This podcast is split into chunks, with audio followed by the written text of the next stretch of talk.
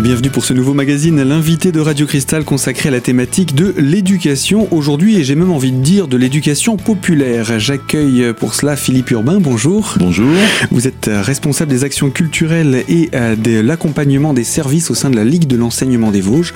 Et avec vous aujourd'hui, on va parler d'un événement qui se rapproche puisque ça fait partie d'un rendez-vous mensuel proposé par, euh, par l'UFOLEP. C'est euh, l'apéro des assauts. Donc vous êtes à la fois l'invité et le présentateur de, la thématique de l'éducation populaire. Ce sera pour cette mi-février. Alors avant d'entrer dans ce qui va se passer durant euh, ce, début de soirée, cette soirée euh, euh, du 13 février, on va parler bien d'éducation populaire, rappeler ce que c'est, de quand ça date. donc voilà, je vous, donne le, le, micro et pour nous expliquer un petit peu qu'est-ce qu'on entend, parce qu'on va peut-être pas pouvoir donner une définition exacte de ce qu'est l'éducation populaire, mais qu'est-ce qu'on entend par éducation populaire?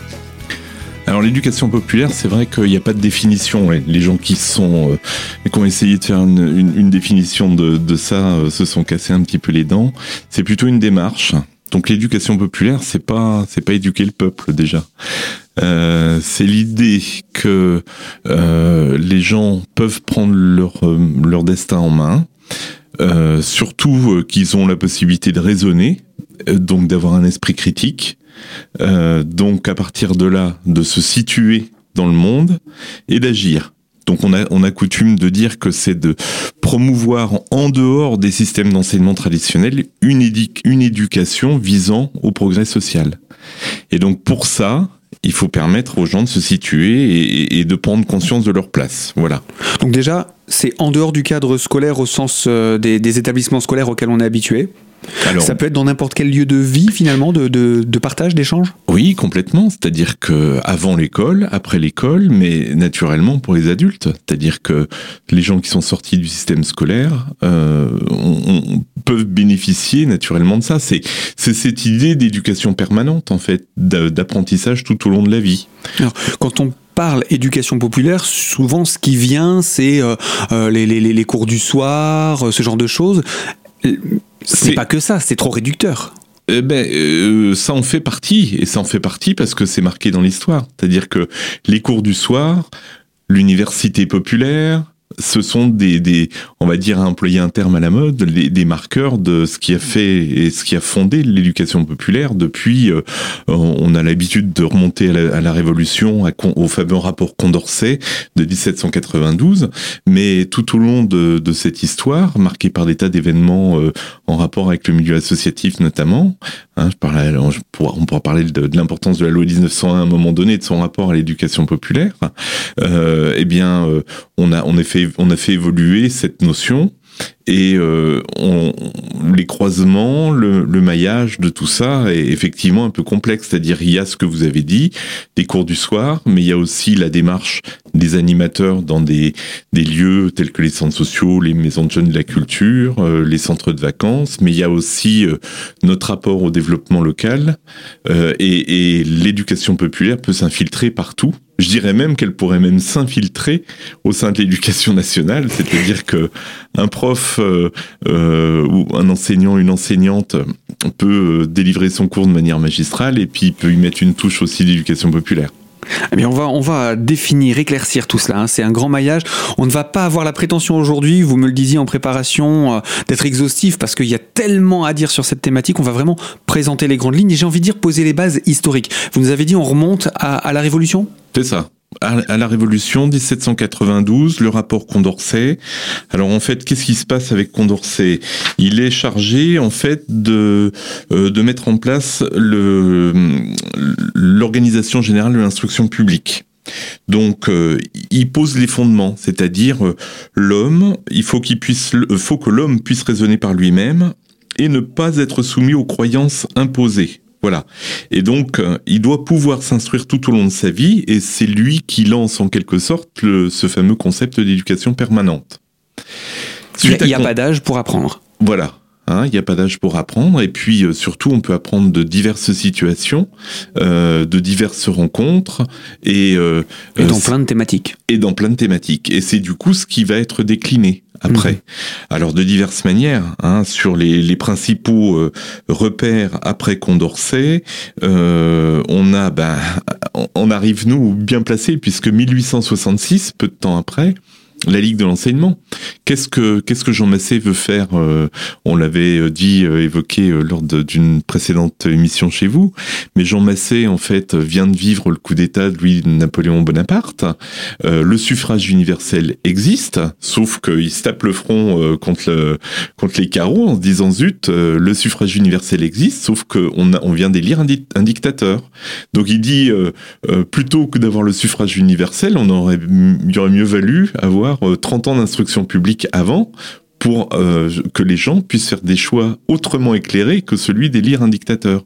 Donc qu'est-ce qui qu'est-ce qu'il lance? Ben, il, lance une ligue de l'enseignement, c'est-à-dire un projet pour permettre au, peuple de s'instruire, euh, de s'éduquer et de faire des choix en conscience. Et d'ailleurs, il y a une phrase qui est intéressante que j'ai notée dans un petit coin si je la retrouve. il dit, en gros, il faut c'est plutôt la formation du citoyen, donc éduquer au suffrage universel, pas pour faire des électeurs ou des candidats, mais pour faire des citoyens qui font des choix en leur âme et conscience et agissent sur leur quotidien cette, notion de capacité d'agir, on pourra en reparler parce que c'est aussi le, troisième pied de l'éducation populaire. Et eh bien voilà cette première partie consacrée à l'histoire de l'éducation populaire. Il reste encore beaucoup de choses à dire sur ce sujet, Philippe. Je vous propose qu'on se retrouve dans quelques instants pour la deuxième partie de ce magazine. On en viendra petit à petit euh, également à cet apéro des associations prévu pour le 13 février. Alors à tout de suite sur Radio Cristal.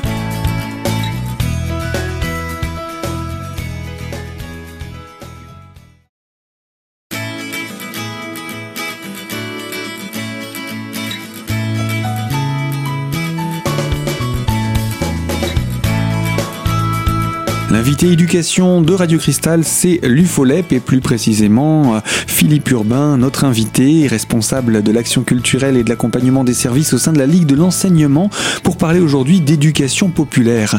Alors la Ligue de l'enseignement, l'UFOLEP sont très liés, hein, on le disait, mais surtout euh, il y a 150 ans de ça, on était dans l'histoire de l'éducation populaire et il y a 150 ans de ça, c'était la naissance de la Ligue de l'enseignement. 150 ans, on a fêté les 150 ans donc en 2016 et puis après ben, il va y avoir naturellement tout un tas de, euh, bah, de, de, gens qui vont euh, aller dans ce sens-là, euh, en parallèle de, de Jean Massé. Donc, bon, pour citer quelques dates, 1872, on a les œuvres de, des cercles ouvriers qui se mettent en place. Donc, vous voyez des ouvriers qui se disent, bah oui, euh, on peut apprendre et donc euh, euh, on peut s'organiser pour pour découvrir des choses. Donc, concrètement, ça passe par quoi? Bah, ça passe par des conférences, ça passe par des accès facilités aux, aux, livres. Il y a par exemple une technique, une technique d'éducation populaire, parce qu'on pourra l'éducation populaire a ses outils aussi, qui qui vient d'être remettre remise au goût du jour qui s'appelle l'arpentage, où euh, les ouvriers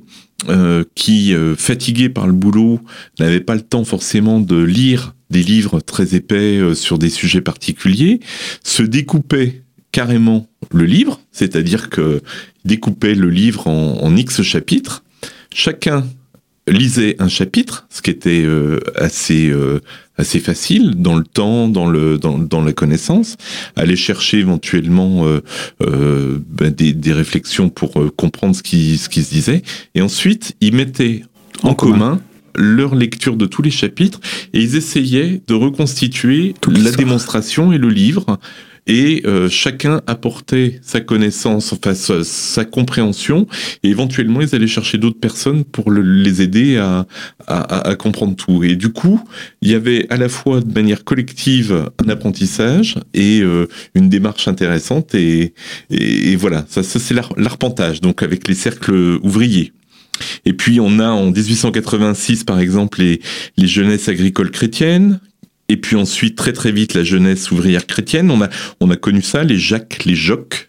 Hein et puis, euh, bon, euh, euh, le sillon de Marc Sangnier, avec ses 500 000 membres, qui faisait principalement des visites éducatives les fédérations d'universités populaires qui arrivent juste avant le, le, siècle dernier, 1898.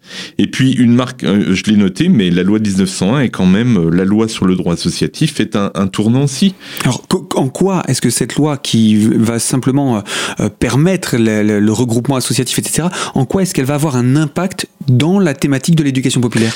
Alors elle va avoir un impact parce que l'éducation populaire c'est pas une incantation, c'est pas c'est pas comme ça, ça flotte pas dans l'air. Euh, ça se traduit par par des actions, des activités. Hein, le principe même de de l'éducation populaire, c'est de vivre des activités ensemble. et donc qui peuvent être et qui doivent être normalement des moments pour s'éclairer, pour apprendre, pour faire un apprentissage, pour débattre, pour échanger, pour comprendre, pour aller plus loin. Et donc ça vise en gros l'émancipation individuelle comme l'émancipation collective, mais avec le troisième pied dont je parlais tout à l'heure, le fait de pouvoir agir sur la société et donc induire une transformation de la société. C'est ça, c'est une visée politique, mais pas politicienne. Mhm. C'est la politique au bon sens du terme, c'est-à-dire que l'éducation populaire va donner en fait les moyens aux personnes bah, de mieux se connaître, mieux se situer, comme je disais tout à l'heure, de se repérer. À partir de là, quand on est plus au clair dans ses baskets là-dessus, ben, on est capable de dire moi j'agis dans tel sens parce que ça, je suis pas d'accord, ça je le trouve injuste ou ça. ça et, puis, finalement, on apprend aussi à, à exprimer sa position, à, à, à savoir la formuler ne pas subir la pensée des autres. C'est ça, ce qu'on disait tout à l'heure. Donc, développer un esprit critique. Un esprit critique. Et le droit associatif, la fameuse loi de 1901, permet justement le développement de toutes ces activités. Alors, euh, euh, plus ou moins symboliques, parce que euh, à un moment donné, par exemple, la Ligue, dans les années 28, va commencer à lancer ses... Ben, en fait, Léon Bourgeois, 1894, donc président du Conseil, va euh, euh, vouloir développer les œuvres post et périscolaires, c'est-à-dire se dire, en plus de l'instruction publique, de l'école primaire, et ainsi de suite, il, y a possibilité de faire faire tout un tas de choses aux enfants. On n'a rien inventé avec les, les, les nouvelles activités euh, périscolaires. 1800, combien je dis 94, vous disiez. 94, Léon Bourgeois est déjà, alors c'était certainement autre chose que, que maintenant, mais on est déjà dans cet esprit-là. Et donc du coup, les associations ont envie de développer toutes ces activités, que ce soit des activités pour les enfants, des activités de découverte de la nature, des activités de, euh, de plein air, de plein air, puisque même, même au temps de la Révolution, j'étais, en, travaillant un peu là-dessus, je me suis rendu compte que, ben, en plus de l'instruction publique, euh, euh, Condorcet avait pensé, par exemple, à, à la place du corps de l'enfant. Bon, euh, il y a eu des soubresauts dans cette instruction publique. Il a fallu attendre après les lois Jules Ferry pour que ça se mette en place. Mais en tout cas, euh, il y a besoin de faire toutes ces activités et le droit associatif avec la loi de 1901 va permettre aussi ce développement des activités. Donc l'éducation populaire, c'est vraiment très très vaste. C'est surtout une démarche. On va, on va rappelez-nous le, principe de cette démarche. Ben, la démarche, elle est effectivement de euh, de vivre des activités ensemble et que ces activités portent en elles euh, ben, des valeurs, euh, d'abord des valeurs éducatives et permettent aux gens qui les pratiquent de se poser des questions. Alors, prenons un exemple comme démarche d'éducation populaire. Eh bien. Que vous connaissez ou que, dont vous avez entendu parler. Oui. Eh bien, par exemple, euh, lire et faire lire. Euh, qui, est, chez nous, qui est un projet euh, où des bénévoles retraités donnent un peu de leur temps libre pour lire des livres à, des petits groupes d'enfants. Donc on est sur une voilà et de manière gratuite, volontaire en termes d'inscription pour les enfants si on si on s'amuse à réfléchir à où se place l'éducation populaire dans un projet comme celui-là, c'est un projet culturel. Donc mhm. un, effectivement, l'enfant, il est à plusieurs strates, même à plusieurs niveaux. moi, en tout cas, je me le représente comme ça. L'enfant qui va profiter de ses lectures euh, avec euh, une personne euh, retraitée, donc beaucoup plus âgée qu'elle, va, par le biais du livre, déjà découvrir tout un tas de choses, dans les vertus intrinsèques de, de la littérature et de, l'accès aux livres. Premier niveau. Donc va aussi se faire une idée du monde et ainsi de suite. Dans l'échange qu'il va avoir avec la personne âgée. C'est pour ça qu'on dit que lire et faire lire est un projet intergénérationnel. Mhm. Parce que une fois que le livre est terminé, on se contente pas de le plier et puis de partir. Merci, à la prochaine fois. voilà. Il y a toujours un petit temps qui est un temps euh, euh, chaleureux euh, d'échange avec le lecteur. D'échange et, de partage. D'échange et de partage. Bon, bah dans cet échange, ces partages, on va euh, y retrouver tout un tas de valeurs, on va y retrouver tout un tas de euh, de, choses concrètes qui vont être expliquées par le, le retraité, qui va pouvoir, avec son expérience, faire passer tout un tas de choses par rapport à, au questionnement des enfants. Voilà pour cet exemple euh, d'action d'éducation populaire. Alors, on va continuer, hein, on va rester avec cet exemple dans quelques instants pour continuer à donner euh, des exemples concrets de ce qu'est l'éducation populaire. Philippe, vous restez avec nous pour cette troisième partie de notre magazine. À tout de suite.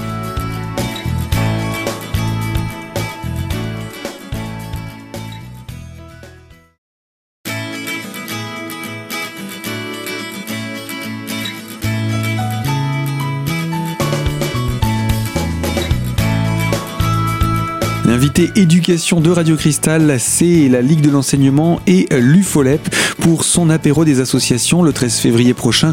Philippe Urbain, qui est responsable de l'action culturelle et de l'accompagnement des services de la Ligue, présentera un apéro des associations consacré à la thématique de l'éducation populaire.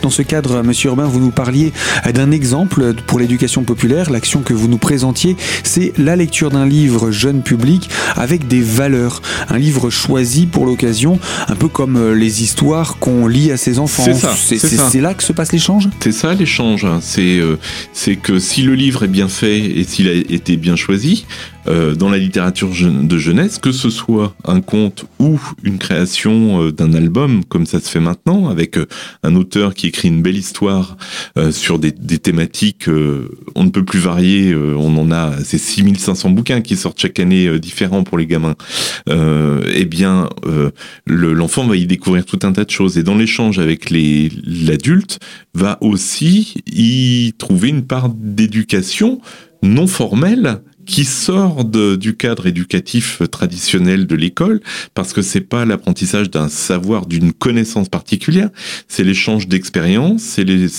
c'est une autre compréhension. Et je mettrais même une, un troisième niveau euh, à ça, c'est que le bénévole lire et faire lire a besoin pour euh, faire son activité. Alors, on part du principe que quelqu'un qui aime lire des histoires et qui le fait par exemple avec ses petits enfants euh, est apte à faire lire et faire lire. Néanmoins, on leur permet euh, et on met en place des formations lecture à voix haute à destination de ces personnes-là, et on se rend compte que euh, certains d'entre eux prennent un plaisir et s'émancipent euh, dans le dans le fait de, de venir à ces formations et donc s'en trouvent grandis, enrichis euh, et euh, euh, ça leur permet aussi de s'exprimer d'une autre façon. Alors avec les enfants, mais dans d'autres situations. Dans le reste, dans d'autres cadres de vie. Et dans d'autres cadres de vie. Et là aussi, c'est quelque chose si ça prend pas à l'école. Et on est aussi pour les bénévoles qui participent dans le cadre de de, de, de l'éducation populaire. Donc en fait, euh...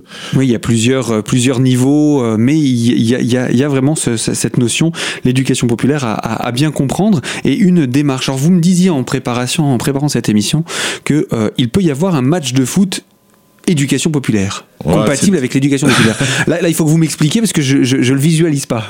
Non, je disais ça pour donner un exemple vraiment ultime, mais à mmh. la rigueur, on pourrait se poser la question de, et puis c'est peut-être une question d'ailleurs que je poserai le 13 février, qu'est-ce qu'il pourrait faire pour rigoler Ça pourrait être intéressant de partir là-dessus, après le pourpoint. Euh, quelle différence euh, on fait entre un match, euh, l'organisation d'un match de foot traditionnel et l'organisation d'un match de foot sauce éducation populaire? Mmh. Alors, est-ce que c'est dans l'accueil euh, qu'on fait euh, auprès des parents, dans, enfin des parents de des participants? Est-ce que c'est dans les règles euh, qui sont données? Est-ce qu'on joue sur des valeurs, un peu plus sur des valeurs autour du respect? Est-ce que la convivialité avant a après le match. Euh, les règles de fair play, etc. Les règles de fair play. Mmh.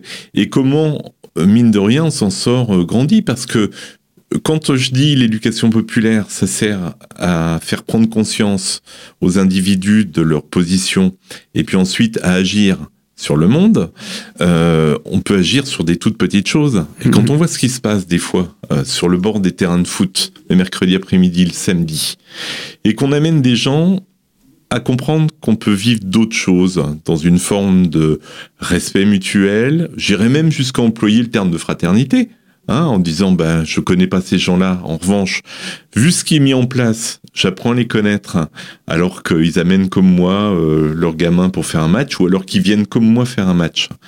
Eh bien, euh, au travers de cette action-là et des valeurs que ça véhicule, petit à petit, euh, ces gens-là, il y a fort à parier qui préfèrent vivre euh, des matchs de foot euh, dans la paix, dans le respect mutuel, dans la convivialité et ainsi de suite, que euh, certains matchs de foot qu'on voit où les gens s'insultent et que tout est fait uniquement pour la gagne.